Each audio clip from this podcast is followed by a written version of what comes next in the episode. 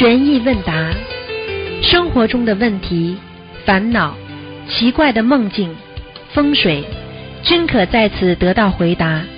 请收听卢军红台长的悬疑问答节目。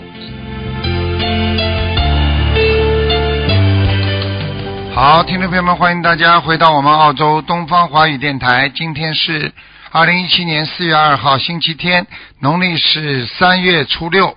好，那么四月四号星期二呢，就是农历的三月初八，正好是清明节了。希望大家在清明节当中呢，多多的念经啊，这个消灾吉祥啊，这个好。下面开始解答听众朋友问题。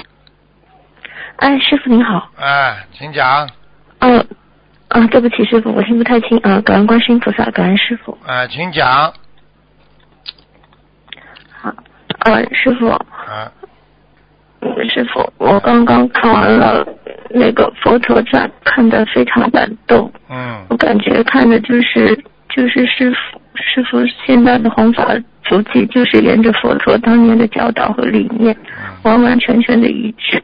嗯，知道就好了。师傅们就是照着，佛陀理念在。我忏悔我的自私自利，忏悔我的功高我们，忏悔我的好为人师。嗯对不起，师傅。嗯，能够觉悟还算好的，这问题就很多人到现在还在公告我们，还不知道自己吃几碗饭的呢，真的。嗯，好好师傅，努力我一定好好改。你看看佛陀多可怜，真的，当年为我们众生付出了多少，真的舍命啊，他舍命啊。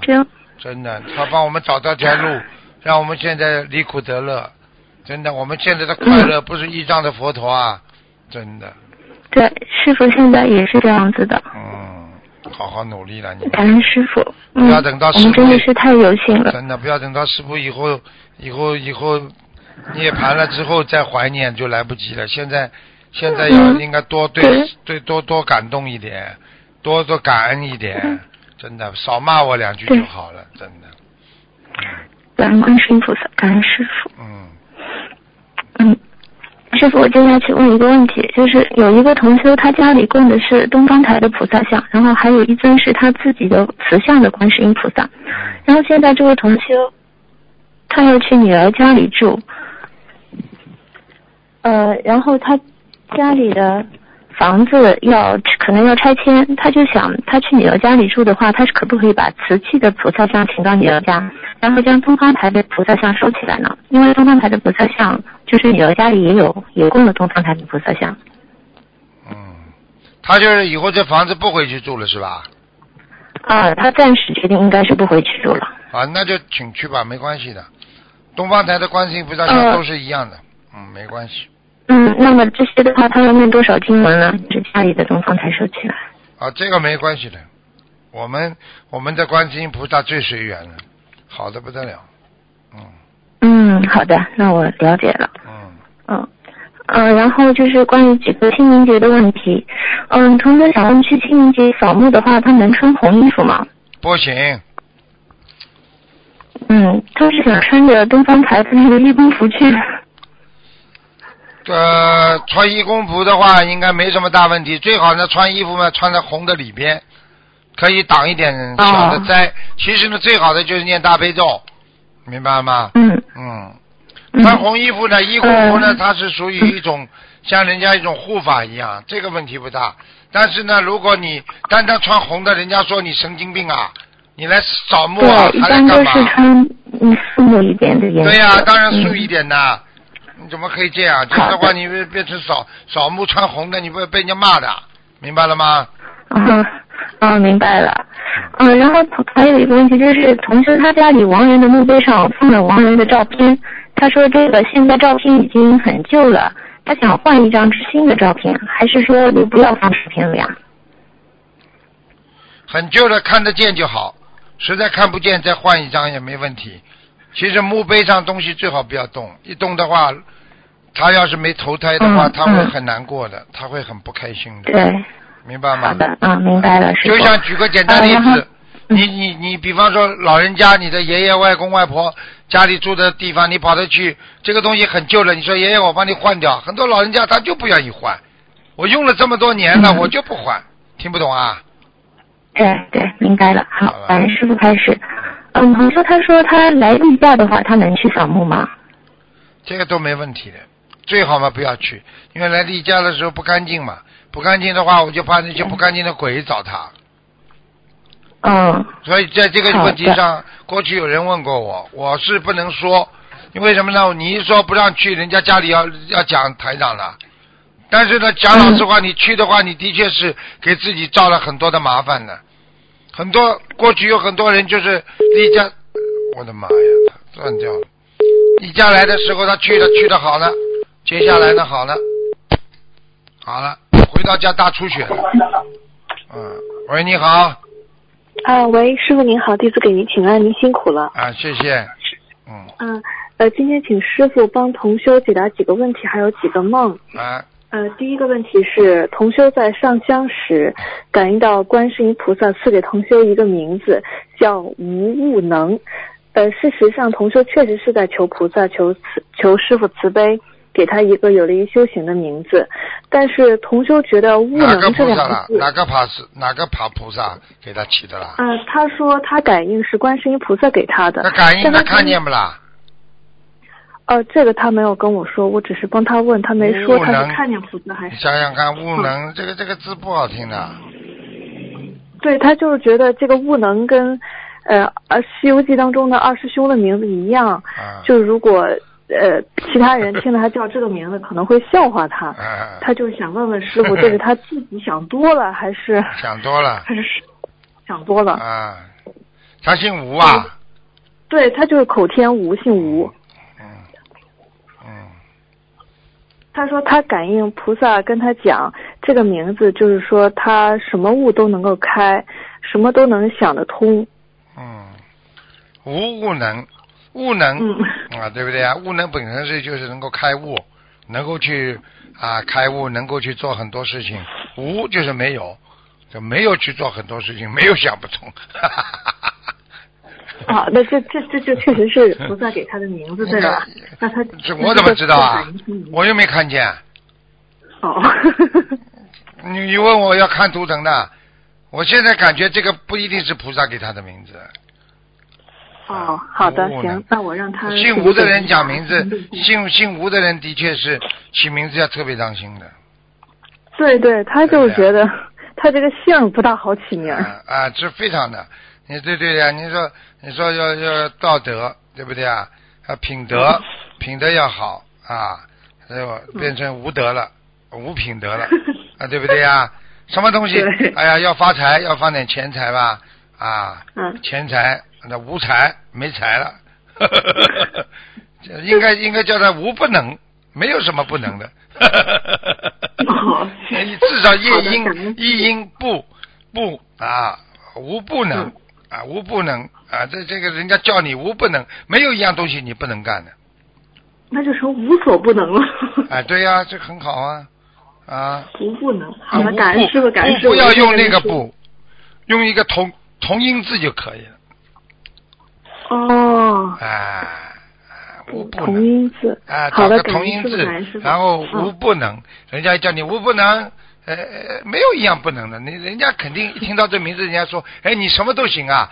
每天让人家讲一百遍，你什么都行啊！你真的，一千天之后，你就什么都行了。是的，是的，灵动性就叫起来了。啊，对不对啊？的，感恩师傅，啊对对对，有个人姓好郝，。过去有个人姓郝，他就叫好人，人家说好人，你可天天叫他好人。那他肯定是个好人。哎，好了，就这样。嗯，感恩师傅。然后第二个问题是，呃，如果孩子是来还债的，呃，双亲在世的时候孩子没有还完，是不是父母亲过世后会继续以其他的方式向孩子讨债？会比如说让孩子身会体不好，事业不顺啊。会，嗯，那如果孩子这辈子许了大愿，并且努力实践自己的愿力，是不是可以化解这个与双亲的冤结？可以，但是很难。你必须有实际行动，没有实际行动，单单靠许愿没用的。许愿许愿，愿后面有个力量，这个力量要促使你把这件事情做成的。做不成的话没用的，许的再多都是空的，明白了吗？啊，明白了，就既要许愿，还要实践这个愿力，对，要向呃要向普贤菩萨学习行愿啊。对呀、好，感恩师傅。嗯，然后第三个问题是，您稍等，我找一下。愿是什么知道不啦？愿愿是许大愿嘛？愿的愿的愿这个字怎么写啊？就是你原来的心呀，哦，你的本性啊，你原来的心不就是你的愿力吗？所以把你的本性许出来，把你的本性啊挖出来，你不就有愿了吗？嗯哦，嗯本心本性许出来。哦，感恩师傅，感恩您。嗯嗯然后是呃，就是我我已经发愿不要婚姻了，跟随您弘法度众，嗯以清净心，然后清净身弘扬呃菩萨的心灵法门。嗯但是我父母亲也不理解我学佛，而且他们逼我逼得很厉害，因为他们没有开悟，我也不敢跟他们讲我的这个愿力，以免他们造成口业。我我自己知道，我肯定是在往生中做过做过对不起家人的事业，才会让我这一辈子受到这样的果报。然后我现在呃跟师傅您跟十方诸佛菩萨忏悔我往昔当中因为不开悟三毒迷你要有心愿力造成这样的没有愿力的话，白许。什么样的阻碍全部要顶得住，你这个人才能修成的，啊，对不对呀？现在很多人，哦哟，家里有压力了，啪跑掉了，什么都有压力的。那法师呢？爸爸妈妈嗯都同意的，有的法师出家，爸爸妈妈都不同意呢。人家要想开了，想明白了，他开悟了，他不照样出家？要有愿力的，嗯愿力就是找回你的原来的本性啊，找回你的良心啊，原来你的心啊，所以要要一样一样许这个愿力的，那要排除万难去争取胜利呀、嗯对不对呀？实现这个中国梦也是这样的呀。你这个梦，嗯你要是靠自己实践的呀，排除万难才能争取胜利呀。这还不懂啊？嗯，明白了。哪件事情靠嘴巴里讲？的，偷偷摸摸的？讲老实话，你像个钢柱一样顶在那里，人家都得绕着你走。你今天是一个墙头草，被人家一脚就踩了，就你就就成不了这个院了。对对，感恩师傅。嗯嗯嗯嗯，感恩师傅，我明白您的意思。嘴巴里。嘴巴里凶有什么用啊？对不对呀？嘴巴说说很容易，做起来哎呀，我这是，哎，我一定要怨你，哎，这这，哎呦，爸爸妈妈，哎呦，他他对我怎么样？有什么用啊？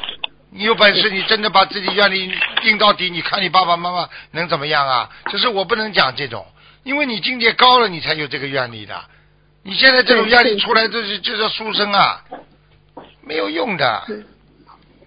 嗯。好了，感恩师傅，嗯，然后我我一直在佛前求菩萨，然后我我感觉菩萨已经点化我了，让我念六百九十张小房子化解这个冤结。那请问师傅，我这六百九十张应该怎么许愿？一波一波的送？就这么送。你记住了，菩萨再怎么点化你，点不通的人多呢，菩萨都嗯只能哭，没办法。记住了，这个世界靠自己悟出来的，这个世界靠路是靠自己走出来了，不是背背让人家背在你背上，背在人家的背上走出来的，是你自己一步一个脚印走出来的，听得懂吗？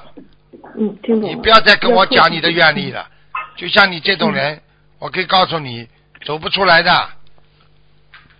不要去伤害家庭了，你就好好的就这么在家里念念经吧，你走不出来的，听得懂了吗？嗯，感恩师傅，我明白了了。，嗯我一定好好努力。嗯然后请师傅帮师兄们解几个梦。呃，第一个梦是，呃，同修许愿念一千两百张小房子消业障，现在这一千两百张差不多快念完了。同修最近又做了一个梦，梦中有意念要再念一千五百张给自己。呃，那请师傅开示，他是不是真的需要念这一千五百章？需要的，啊，好，感恩师傅。然后第二个梦是，第二个梦。呃，第二个梦是同修梦到师傅十分劳累，背业很多，瘫坐在轮椅上。呃，保镖扶着师傅上台，师傅立刻变得精神抖擞、神采奕奕，完全看不出之前那副疲惫的模样。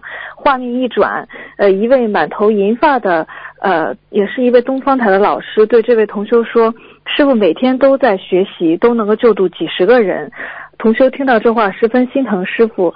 呃，他他让我如果打通电话，一定转告您保重身体，大家发愿跟随您弘法度众，呃，向西行，永永不退转。嗯，师傅就是这样的。我告诉你，我要不是现在心中有想着大家，我告诉你，我还会拼的，我拼的来拼的倒下为止。但是现在就是想到有这么多的人还要度，所以我还要保证自己一定的休息，明白了吗？啊，明白了，感恩师傅您太辛苦了。嗯，然后第三个梦是，呃，同学我要好好的嗯，我要好好的向那些懒惰的人学习，是不是啊？天天睡觉，天天浪费时光。想想佛陀，你刚刚刚刚有个人看佛陀传是你吗？嗯，不是你是吧？不是我。啊，前面有一个人，我搞不清楚了。啊看佛陀像看了热泪佛菩萨您学不来的。啊，听得懂吗？真的，听懂想想佛陀真的可怜呢。嗯，嗯，第三个梦是有呃，同修 A 梦到同修 B 帮自己答英语试卷，听说读写四门，试卷的名字是同修 A 的，但是所有的题目都是同修 B 帮他答的。要交卷时，同修 A 看到试卷上的题目自己都会做，而且觉得 B 帮他答的不好，所以同修 A 想自己把 B 没写出来的题目补上。这个时候老师要求交卷子了，成绩出来，满分是十分，同修 A 得了八点八，他自己觉得出乎意外的好。其中听力满分，阅读最差，口语排第二。现实生活中，同学 A 并不需要参加任何考试，并且与同修 B 的接触也不多。呃，请师傅解梦梦考梦考，那是考考同修 A 还是考同修 B 呀、两个人都考的，主要梦里主主要梦里考什么？考他们什么啦？考考英语，听说读写。啊，啊考英语是不啦？好啦，嗯考英语嘛，就是要多多渡人啊，因为英语是一种国际语言嘛，必须要多渡人。嗯，哦，那那他想问，这个听说读写里面的阅读，他答的最差是什么意思呢？就是说他现在渡人的时候，讲话最差，好好锻炼讲话。哦，对他好像是他他老说他自己心里有东西讲不出来。好啦，考不出来啊，就这个道理。嗯，嗯，好的，感恩师傅。然后第四个梦是，呃，同学微梦到一身白衣的观世音菩萨妈妈与师傅来到梦中帮自己看身体。菩萨妈妈慈悲，帮同学微从头到脚每一个部位都看了图腾。菩萨跟师傅说一句，师傅就跟同修转达一句。其中同修的肩颈部位要十余张小房子，胸部的数目与现实生活中同修自己打通师傅图腾电话，师傅开出的数目是完全吻合的。然后腰部最多最少要三百多张小房子。现实中，师傅在图腾当电话中对同修说，他的妇科不好，子宫与肠子粘到了一起，造成生理期非常的疼痛。呃，现在同修已经马上念完之前许愿的一千两百张小房子了，最后还梦到再要一千五百张，那是不是就是这一千五百张就是这个梦中菩萨妈妈跟师傅让他送的小房子的总数？不一定的，反正一千五百张念完会会非常好。嗯嗯，叫 much better，英文讲叫 much better，听得懂吗 Much better. 啊 OK，Thank you，师傅啊，感恩你嗯啊。然后呃，然后就是呃，他想问，就是这呃，师傅跟菩萨看图腾的这个小房子，就包括在这一千五百当中一一千五百张当中，对吗？是啊，啊，感恩师傅。然后然后还有一个观世音菩，萨真的，他还在教我给人家看病，他每次他帮人家看病都把我带着，你听得懂吗？所以师傅非常哦幸运。你看每一次看什么嗯疑难杂症，观世音菩萨都把我带着，所以我师嗯师傅也在学，所以我跟你们说，嗯。人要好好学的，不要放弃任何跟师傅学习的机会，明白了吗？嗯，好，感恩师傅，感恩菩萨。然后是呃，同修微梦到自己与公司的老板及其他一些人在老板家聚会，呃呃，聚会期间，老板让客人与小孩子坐在沙发上，还有高椅子上这些比较舒服的座位，老板自己坐在马马扎上，但老板让同修帮忙把马扎上的塑料坐垫换成草席子编的那种呃网状的坐垫，说这样坐的更舒适。呃，现实生活中，呃，老板在指导同修建立一张自己的关系网，促进公司业务发展。那请问师傅，这个梦是不是就是在，呃，在见证就是现实生活中同修跟老板的这个关系？嗯，对呀、是的，哦，好，感恩师傅。然后呃，最后一个问题是，呃，我自己今天早上呃大概六点多钟梦到您，呃，您在给一个地区的佛友们进行开示，师傅说该地区会有一个呃往向北连接京津塘的五条，还有往南连接广州、深圳、杭州、香港的十条，总共十五条，呃，比比高铁还要先进的一个现超现代的交通方式。然后您还对大家开示了修行的五个重要组成部分。您说修行的根本是修心改毛病，修行的要旨是把无常常放在心中，不执着、不贪求、不放弃，常精进。师傅开示的时候，每个人手中有一张 A 4纸大小的讲义，上面有您要讲的主要的内容，但是您实际给我们开示的内容比比讲义上的还要详细，还要多。呃，梦境一转，呃，师傅您转身给了我一杯水，是用瓷杯子装着的，大小好像是我们供菩萨的那个供杯一样大小。您对我说，呃，把这个水喝了，我帮你把境界与什么什么连接起来，这个具体是什么我记不清了，好像是梵语什么的，就是讲起来有些拗口。然后我就突然醒了，我知道梦境中师傅您的开示还没完，我特别想再再再睡回去，然后把您的开示听完，但是已经睡不着了。然后请师傅嗯帮我解一下梦，这十五条现代交通方式是什么意思？实际上本身就是一种啊渡人的联络方法啊，就是渡人呐、哦实际上就是说，今后将来啊国泰民安啊，学佛的人越来越多啊，哦这个佛光普照南北大地啊，这样的话啊，这这在在世界各国都能兴起一个弘扬佛法啊、传承佛法的一个高潮，实际上就说明这个祖国大陆以后的佛法也会非常兴旺。你们呢哦要更好的渡人，因为嗯渡人还是靠我们，明白了吗？嗯。嗯，好的，感恩师傅。然后您您在梦中的佛学开示说，修行有五个重要部分，我只记下来两部分，那另外三部分是什么？请你把那两部分先跟人家讲讲。啊，第一部分就是说，修行的根本是要修心，改正自己身上的毛病。嗯然后修行的要旨是要把无常常常放在心中，不执着，不贪求，不放弃，常精进。啊这是我记下来的两个啊，那还不错嘛，还记得蛮多的嘛。啊，还有是什么啊？过去不可得，现在不可得，未来不可得，三不可得，哦不可得能够让你变得越来越清净，浑身轻松的，好好的学佛，放下包袱，这是很重要的。因为一个人当他心中有包袱的时候，他修心什么都修不好，明白了吧啦？啊，感恩师傅啊，还有呢 还要听啊？啊，听了听了还没完呢。还没完呢，我我不知道我在梦里跟你怎么讲的。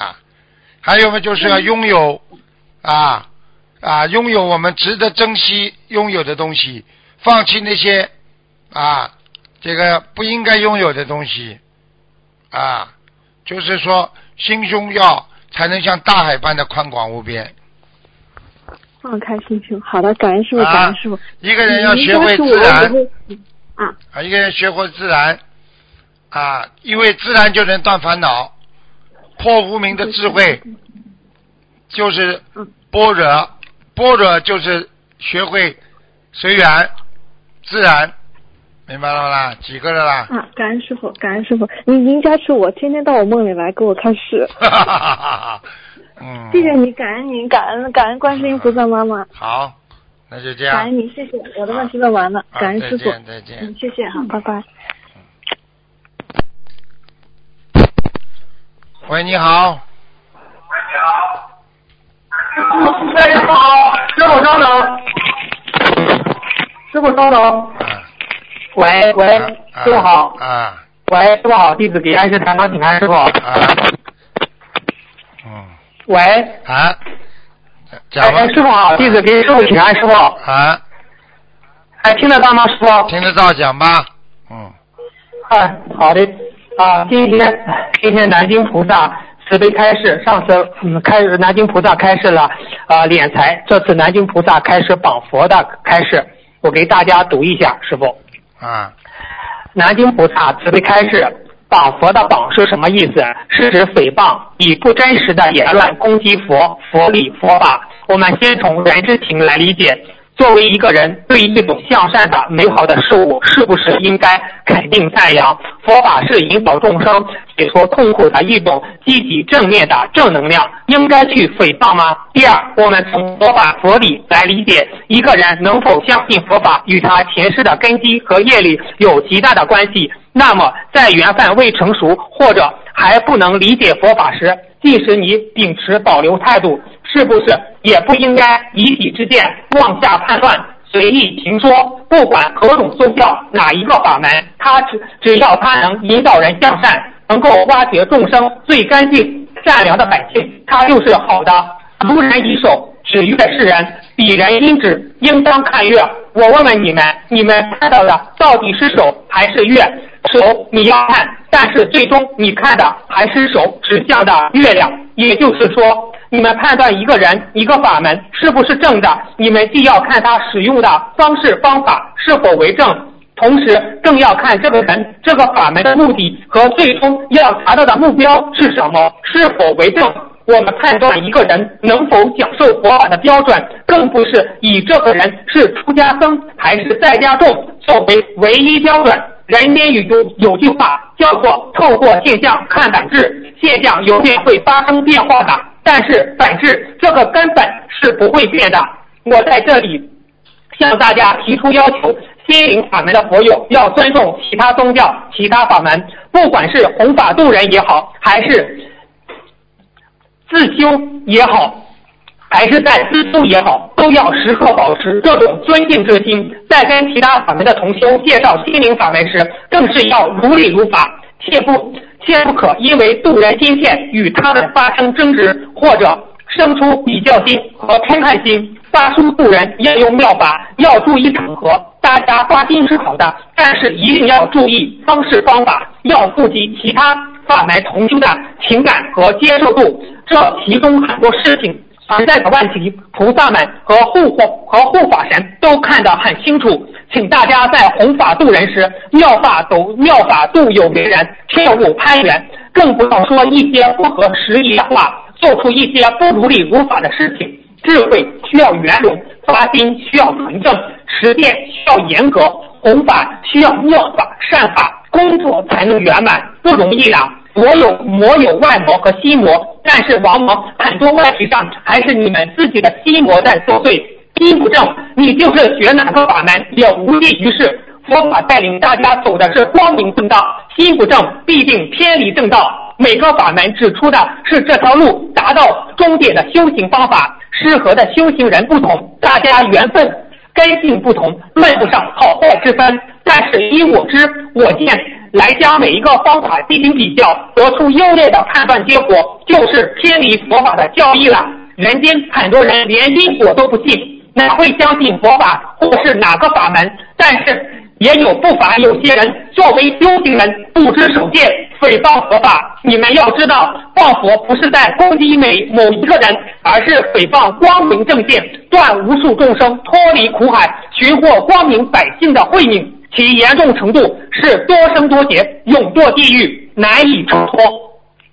观地菩萨慈悲开示，菩萨慈悲，我作为护法神的职责就是护法，不管敛财也好，报佛也好，只要是不如理如法，我就惩戒，否则谁来护持佛法？我今天给心灵法门的佛友传递一个信息，还是心灵法门设佛台的佛友，只要大家每日早晚香。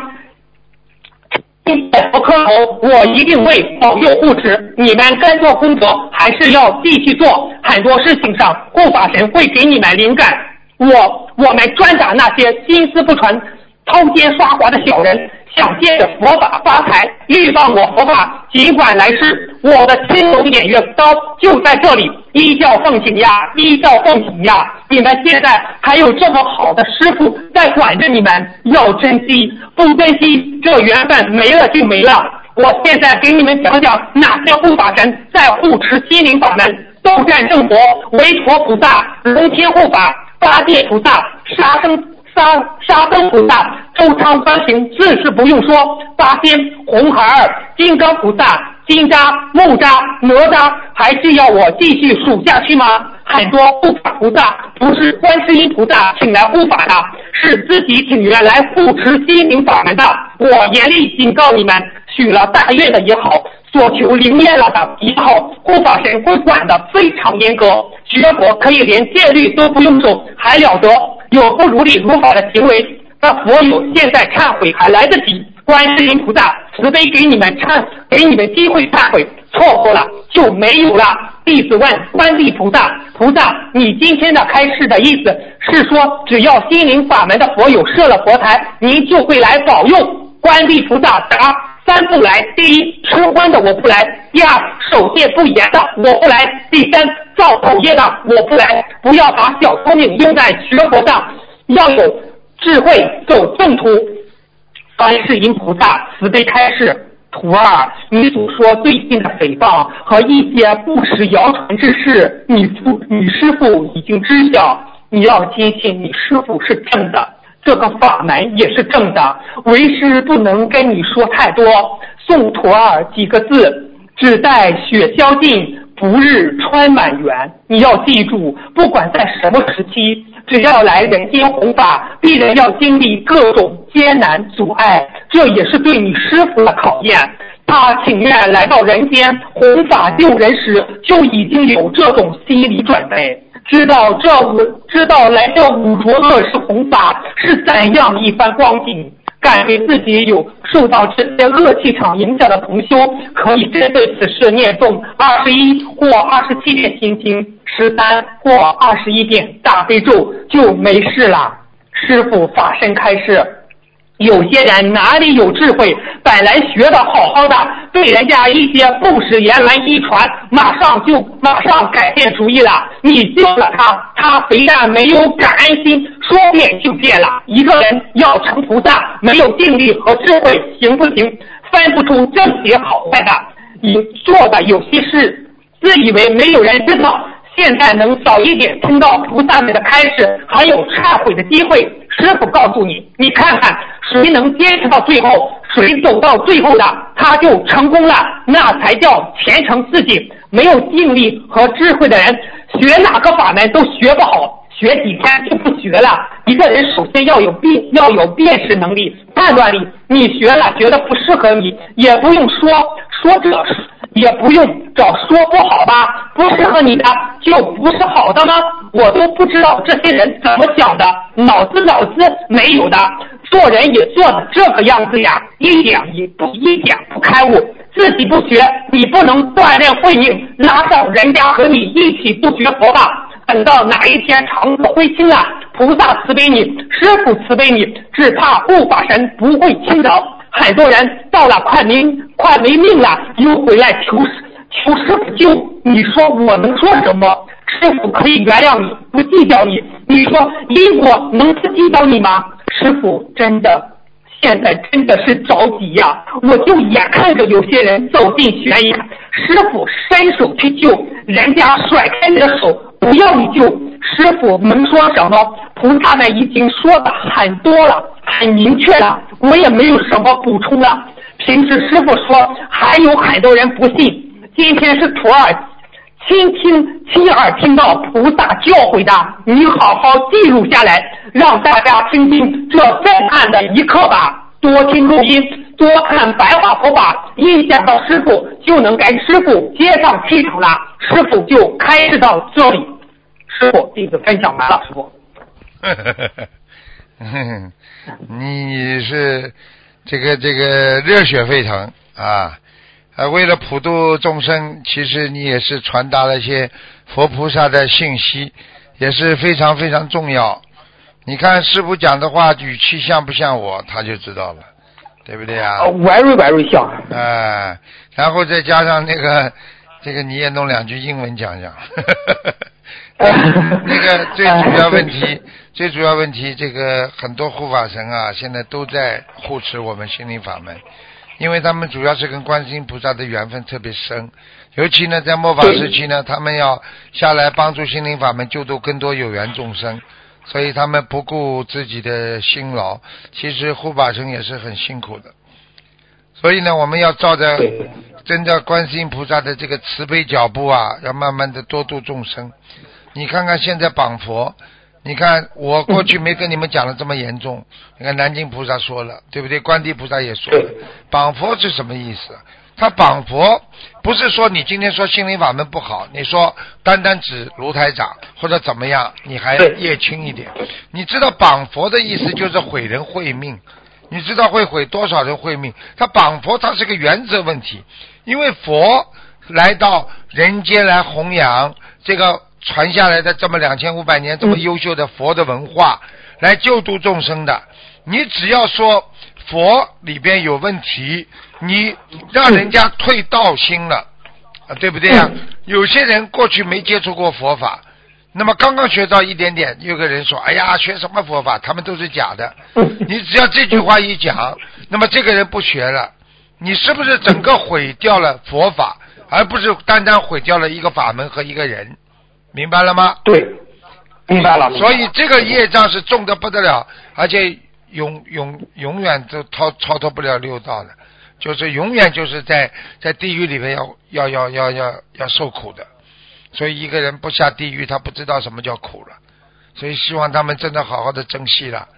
真的，师傅反正一直讲啊讲啊讲到我讲不动为止，对不对啊？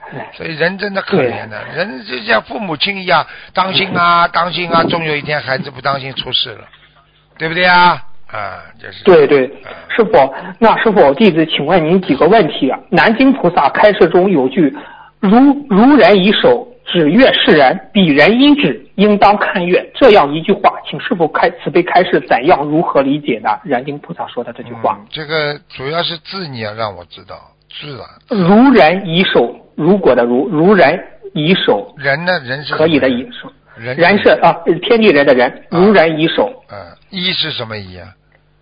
以如呃可以的以，如人以手，手呢？呃手是手手指的手，手指的手如人，按如就是如果如果的如啊，按如果的如，如人以手，指月示人。如人以手。第二句呢？嗯，指月，指月，指着月亮，嗯，指指向月，哎，就是是，就是、啊就后面呢表示的是指月是人。是啊，像人一样的啊，他就是讲给你听啊，就是如果人啊，如果像、嗯。像月亮一样，那么看他后面两句呢，啊，彼人因指，彼是彼此的彼，人是天地人的人，因是因果的因，指向指是手指的指，彼人因指，应当看月，最后呢，最后是个什么字？应当看月，必然因指，应当应当当应看月，当是当然的当，应是应该的应，看看看见月亮的月，看月就是。啊，实际上这句话是南京菩萨提醒我们做人有时候要嗯能够、要能够低调，要能够知道自己的过错啊。你不要指着月亮，你不知道月亮，你不要指着月亮以为是月亮。实际上这两句话是非常有哲理的，因为你今天以为自己啊修得很好很美丽，对不对啊？实际上你不美丽，你不是月亮，因为你指着，但是你不是月亮，你只是手指着月亮，这个月亮就是你的吗？对不对啊？对对对对对啊，，后面一句话呢，就是说你也不要以为，对不对？你不是月亮，因为你的心哎像月亮一样宁静，对不对啊？啊。对对对，啊，它实际上一种艺人手法，应该南京菩萨用的是艺人手法，嗯哦，明白了，谢谢师傅慈悲开示。师傅，师傅您，师傅南京菩萨在开示绑佛问题时，是是从人之情、佛法、佛理两个方面来我给我们大家讲解。请问师傅，菩萨从这两方面来谈，是不是因为很多人都没有开始学佛，或者每个人的境界都不一样，所以先从做人的一个基本来谈，也就是人之情。意思说，你作为一个普通人，也不能随意评论自己不懂的事情。对于学佛人，对对于学佛人，就从佛法佛理来谈保佛问题了，境界的要求不一样，是这样吗，师傅？是啊，我记得我曾经讲过莎士比亚一句话啊，哎哎，就是说，当你啊去评论你自己不懂的事事情的时候，你可能会付出，让你付出生命的代价，来偿还这些你所讲出来的话、讲错的话。实际上，你想想看，当我们不知道的时候，我们害死很多人呢。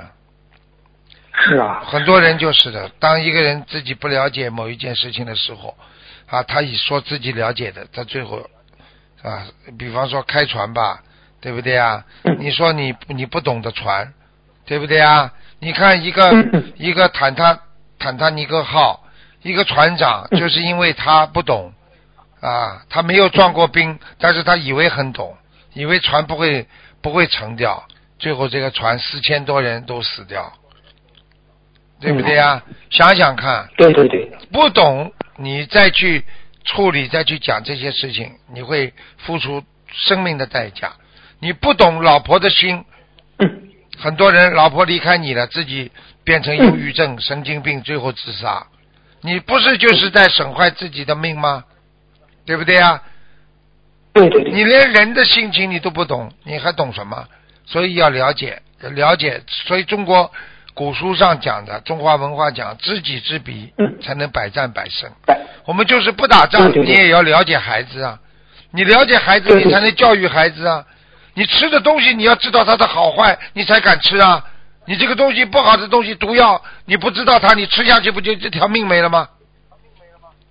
对对对对，好了，是的，是的，就是这样。对，那师傅，像我们平时遇到问题时，是否也可以学习这种方法，从人之情、佛法佛理两方面来分析问题，帮助我们破迷开悟，得到真知正见呢？对呀，现在不就是叫你们这样吗？每个人都在这样。对对对。师傅不就是用人间弘法来启迪你们的悟性吗？就是这样的。师傅就是要善于给我们举例。对呀，举例子不是都举的人间例子吗？这还不懂啊？对对对，明白明白，嗯，谢谢谢谢师傅的慈悲开示。师傅啊，你看南京菩萨提到尊重其他法门，以及在弘法度人时发书和其他法门同修接触时的一些注意事项，而尊重其他法门是一直是心灵法门提倡的宗旨。请师傅为我们做一些补充开示，我们怎样才能做到更如理如法，也更加圆融呢？师傅，实际上尊重别人嘛，就是尊重自己呀。对不对啊？对对对。啊，其他的法门不适合你，并不是不好啊。对对。啊，你很多人就是觉得，哎呀，我不适合这个法门，就说人家不好，这个不可以的呀。你这个家具你不喜欢，并不代表这个家具不好啊。这做人不能这样的呀，对不对呀？对。这是第一个，第二个，第二个，你这个人绑佛，你这个人说人家法门不好，你不也在绑佛吗？你这个人说人家有问题，对不对啊？说人家法门不好，你说说看，你如理如法不啦？一个好的人啊，一个人是学佛人，从来不讲人家不好的。你看，你听到师傅讲过什么其他法门不好不啦？从来不讲。从未师傅从来没有听听从您口中听到这个不好那个不好，真的没有。是不讲的，有什么好讲的？是，这个包括有的高僧大的，人家从来不讲讲讲这讲那。你去看好了。你去看很多高僧大德，真正的高僧大德不会嘴巴里说“哎呀，心灵法门怎么样的”。对对对，是我真的弟子，你很有感触。人家听不说，人家。很多很多很高高的那种高僧啊，他们嘴巴里出来不会随便讲的，啊，就这么简单。是的，是的。就是那些啊，自己还半半瓶子醋的人。啊，自己还没学好了，以为佛法就是争斗呢。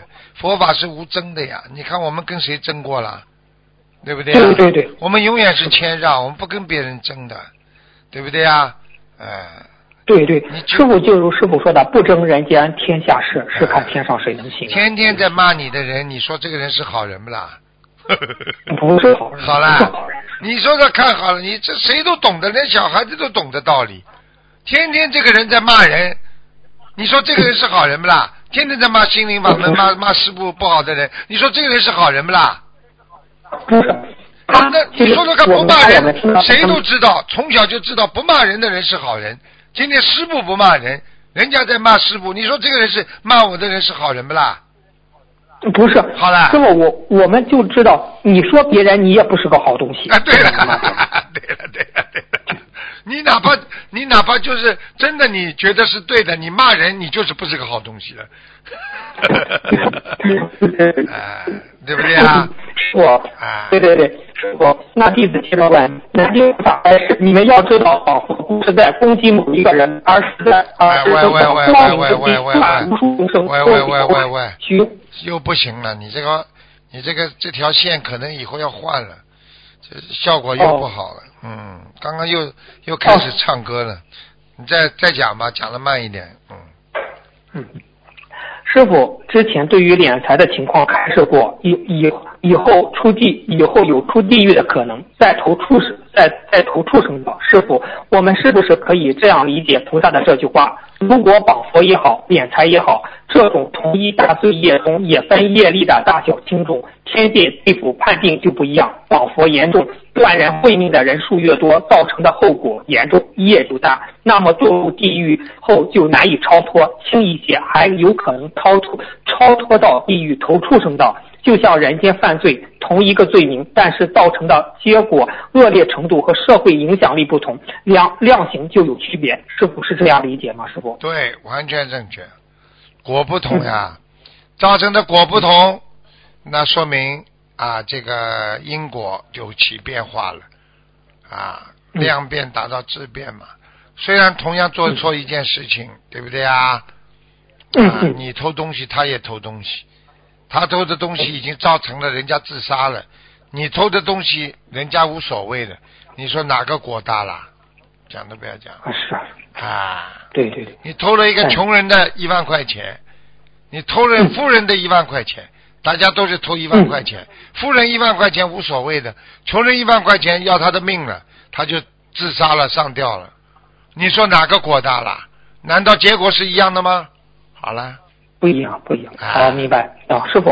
啊，那我接着说，师傅，那南京菩萨开示每个法门指出的这条道路到达终点的修行方法，适合修行人不同，大家缘分根性不同，谈论不上好坏之分。但是依我知我见，将每一个法门进将每一个方法进行比较，得出优劣的判断结果，就是偏离佛法的教义了。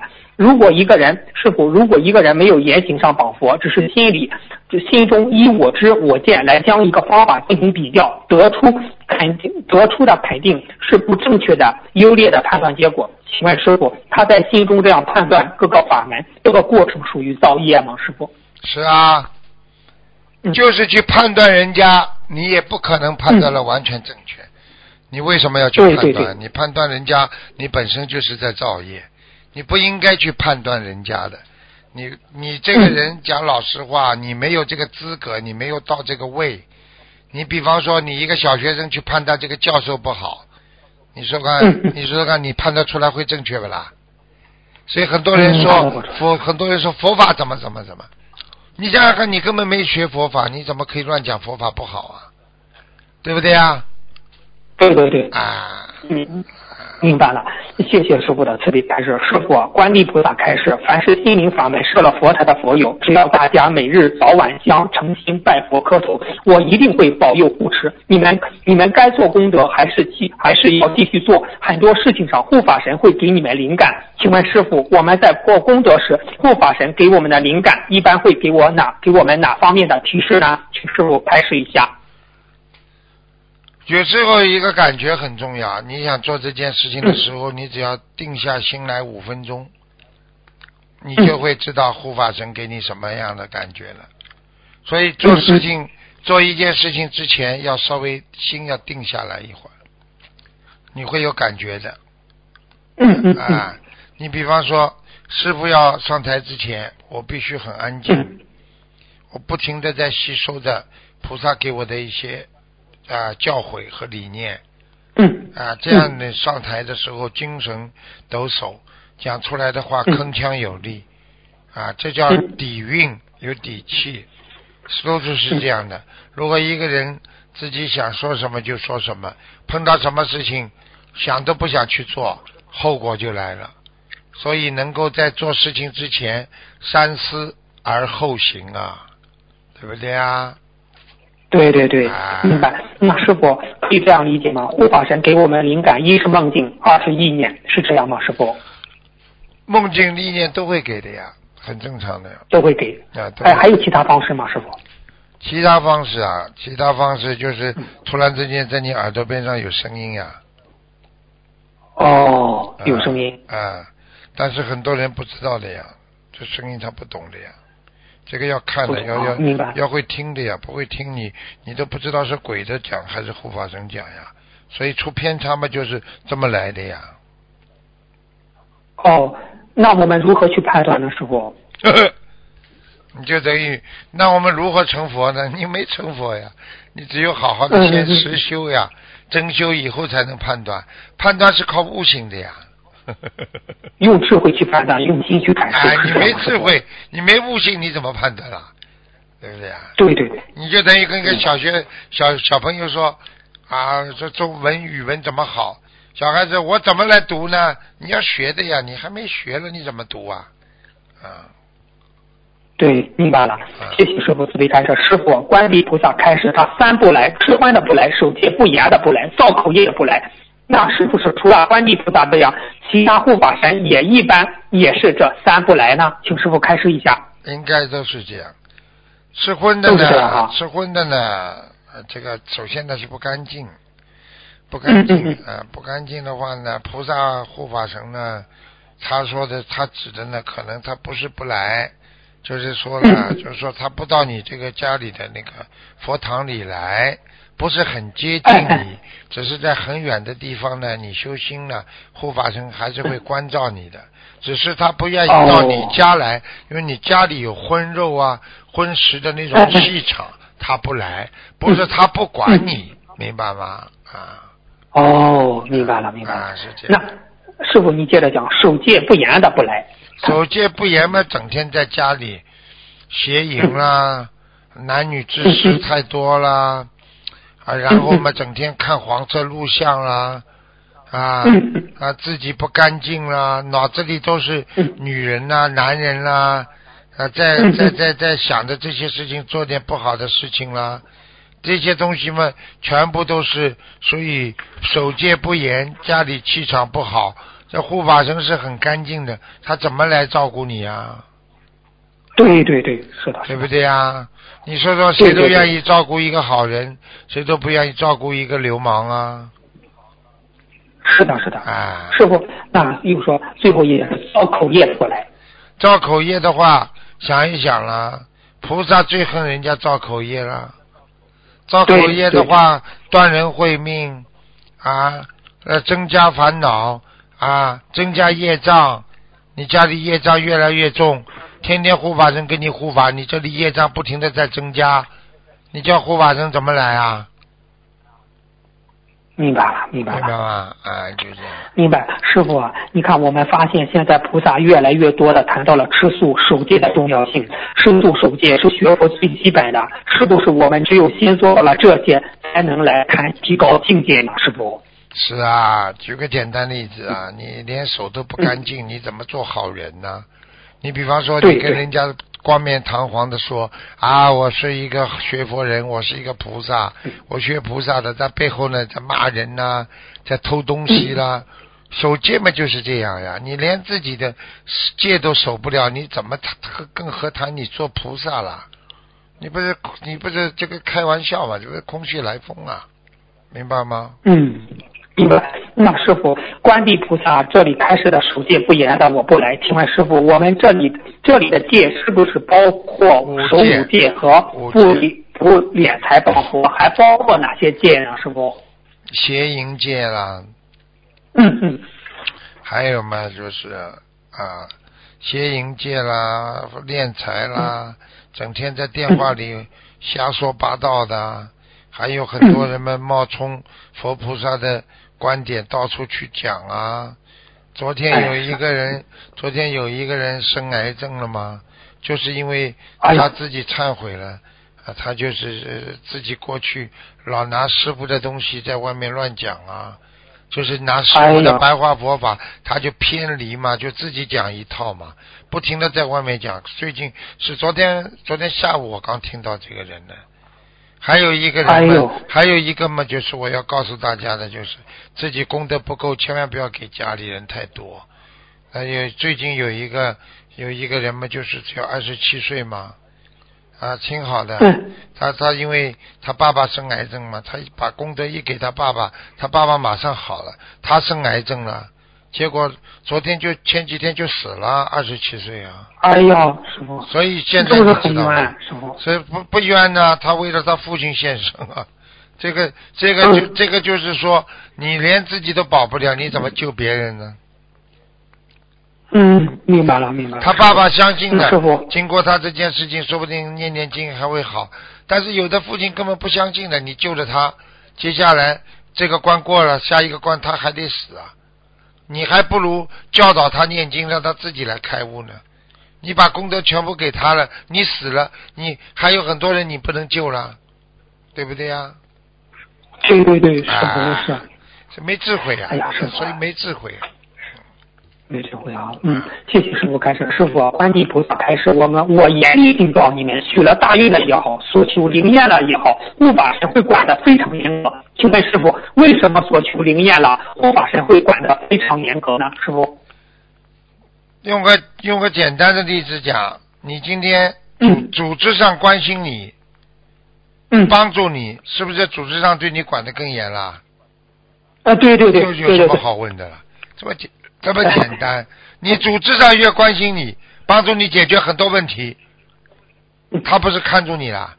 你要是不好好 不好好的，这这个这个这个这个遵照尊重组织，听组织的话，他会关心你的，道理不一样啊。嗯。好了，明白了，那师傅，你看，那当时我呃那观地菩萨说，我现在给你们讲讲哪些护法神在护持心灵法门：斗战胜佛、韦陀菩萨、龙天护法、八戒菩萨、沙僧菩萨、周仓观平，自是不用说，八仙红孩儿、金刚菩萨。师傅，这里的金刚菩萨，我们不太了解这位菩萨是指的是四大天王，还是一个统称呢？师傅，金刚菩统萨。称统称金刚菩萨是一个名称，嗯。哦，就像、哦就像龙天护法一样了，龙天护法又不是一条龙哦，嗯，是多的不得了啊护法统称。金刚嘛都来哦了，观世音菩萨一出来，那些菩萨还不来护法？你想一想不就知道了，对不对呀、对，想想看，是小小金刚菩萨是不是？金刚萨多菩萨呀，金刚萨多菩萨就是金刚法力菩萨呀，明白吗？这些菩萨在天上那师傅这里的金刚菩萨也是执法官是吧？都是的，在天上的金刚菩萨，就是说嗯啊，就是说我们说，呃在天上啊也是打磨啊，他们在人间也是打磨的，他们这些菩萨很厉害的。你看看小时候我们到庙里，边上有四大金刚，对不对呀？你看着害对对对你看着害怕不啦？啊嗯，害怕害怕。嗯，不寒而栗呀、就是这样，明白了吗？嗯对对，明白。那师傅，嗯、您师傅您在二十六号的节目开始了，现在护法神把敛财上升到一个高度，在诊断，那是不是也在诊断，也在诊断绑佛呢？绑佛敛财这种大业一是一直在处理，还是像还是说像这样的，就是集中一段时间，现在在整治呢？师傅，一直在处理的，嗯嗯只是说一段时间在正常处理情况下，在特别处理一些比较严厉的、比较做错事情太大的那些绑佛的人，嗯，哦，师嗯，师傅啊，谢谢师傅开始。师傅下一个问题，观世音菩萨开始，只待雪天尽，不日穿满园。这句话真的是意味深长，请师傅您您给大家开始开始吧。你这个电话又不好了。叫第一句话哦叫什么？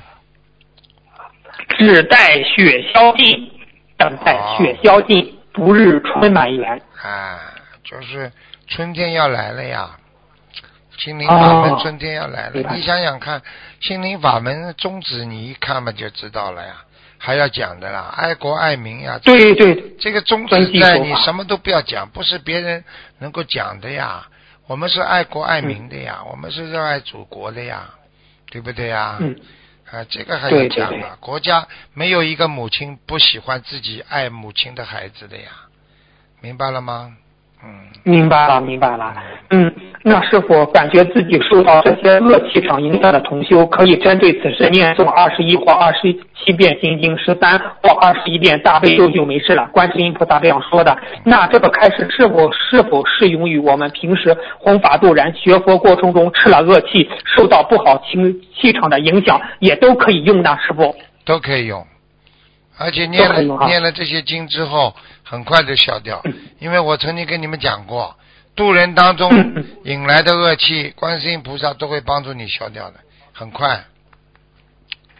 哦，那师傅除了自己看呃自己看，嗯那师傅你像这种念诵怎么祈求呢？怎么跟菩萨说？不要祈求，念诵嘛就好。啊，直接念。请观世音菩萨慈悲啊，消掉业障嘛就好了。嗯，哦，明白。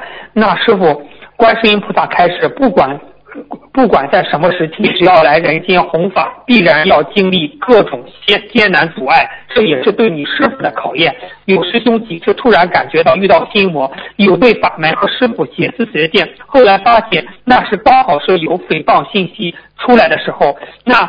是，那师傅师傅这样理解，连师傅都会有这样的考验，我们佛子在人间也会定期接受考验来检验我们的道心。考验的方式也包括有的师兄看到诽谤信息，而有的师兄虽然没有看到，但也会突然遇到心魔，产生对法门和和师傅的邪思邪见，是这样吗？师傅？是啊，不要说不要说你们了，师傅啊啊菩萨都会啊。过去佛陀在人间的时候被人家诽谤的多厉害了，对不对？啊，是的，哎，啊，这这个都过来了嘛，对不对呀？过来了啊，这个事情，心灵法门也是的，刚刚开始的，人家不熟悉嘛，给人家讲讲也是很正常的嘛。但是你要坚持正信正念嘛，时间长了，人家才能承认你呀，对不对呀？啊，对对对，明白。师傅，最后一个问题，师傅法身开始，一个人要成菩萨，没有定力和智慧，行不行？分不出正邪好坏。但是有的师兄，师傅，有的师兄遇到了其他问题时，还能慢慢的定下来，学会用佛理思考和解决。但是遇到诽谤和新模式，就完全没有原来的正思维了，这是什么原因呢？师傅？因为邪的东西容易听进去，因为你心中有邪嘛。你如果本身对师傅是完全相信，对心灵法门完全相信，你怎么进得去呢？说明你平时已经在学习心灵法门当中，你已经有怀疑，或者对师傅或者对法门有怀疑。你一听到人家讲了，你马上就会有产生怀疑心了嘛。所以这还是从你心中来的嘛，对不对啊？举个简单例子，对对对，有些人对老婆有点怀疑的，人家一说你老婆跟一个男的呢，你马上就火气冲天了，相信了呀。你今天你从来不怀疑老婆的，知道老婆对你很尊敬很好的，你说说看，就是人家说你老婆跟男的，他说你开什么玩笑啊？我老婆不可能的，你的信心的本来的内心的这种坚信力不够啊，啊对不对啊？啊对对对，啊！明白。那如何去克服呢？师傅？如何克服？增加信心呀，增加了解呀，啊增加了解。啊那师傅，像像敛财也好，绑佛也好，包括犯戒、造业等等，其实不是针对心灵法门是这样，只要众生造业，在法界犯这样的罪业，其实都要受到天律、阴律的惩罚，因为这是因果定律，谁也改变不了，是这样吗？师傅？是啊，真的是这样。这个世界很多东西都是这样，就是你只要犯了犯了法了，谁都管不了，所以菩萨也不能动因果呀。所以师傅有时候我很可怜，我看到很多弟子，我不能救他，我心里真的急得不得了。我真的有时候真的要疯掉的了。你想想看，我喜欢的弟子，他不改，他就是那个样。这这，你说这个你这个做父亲的也好，你做师傅的也好，你不要疯掉的。怎么就不不往心里去呢？怎么就是不肯改呢？你想想看，对不对呀、师傅，你的法身就这样说。师傅现在真的是着急，我我就眼看着有些人走进悬崖，师傅伸手去救，人家甩开你的手，不要你救，师傅能够说什么？哎呀，就是这样的呀。现在很多孩子们就是呀，自己不自律呀，有什么办法了？对不对啊？很多很多很多刚刚学的没几天的心灵法门开始很好，找找到个、嗯找到个男人，哎呀骨头轻了，然后呢，哎呀觉得自己找到真爱了，哎呀，堕落情网，学心灵法门也不学了，经也不念了，最后嘛被人家抛弃掉，最后嘛被人家弄了一个孩子，然后还没结婚，还是同居的，最后这个男的都找不着了，哭得来要死要活的。你说他再来找我，你说我什么心情？我就问问你看好了。你想想看，这个这个不是五，这个这个这个是甜酸苦辣，什么味道都有了。嗯，是啊，师傅，今天弟子分享了这么多菩萨开示，大菩萨开示，您最后有什么要说的吗？师傅？没什么要说的，好自为之，精进修行吧。啊，这个世界末法时期，抓到杆子能够脱离苦海，抓不到船的杆子，你可能就永远在苦海里出不来了。所以要抓住机遇，机遇就是给人的一种机会，就是给人脱离苦海的一个方法。所以你能抓住它，你就拥有了这种善法；你抓不住它，你会被人间的五欲六尘所染，你可能永远也出不了六道了。明白了吗？好，明白了。好的，谢谢师傅的微开示，感恩师傅，感恩观世音菩萨，好，听众朋友们，因为时间关系呢，节目就到这。这儿结束了，非常感谢听众朋友们收听。今天打不进电话，听众只能星期二啊下午五点钟再打了。好，广告之后欢迎大家啊回到我们节目中来。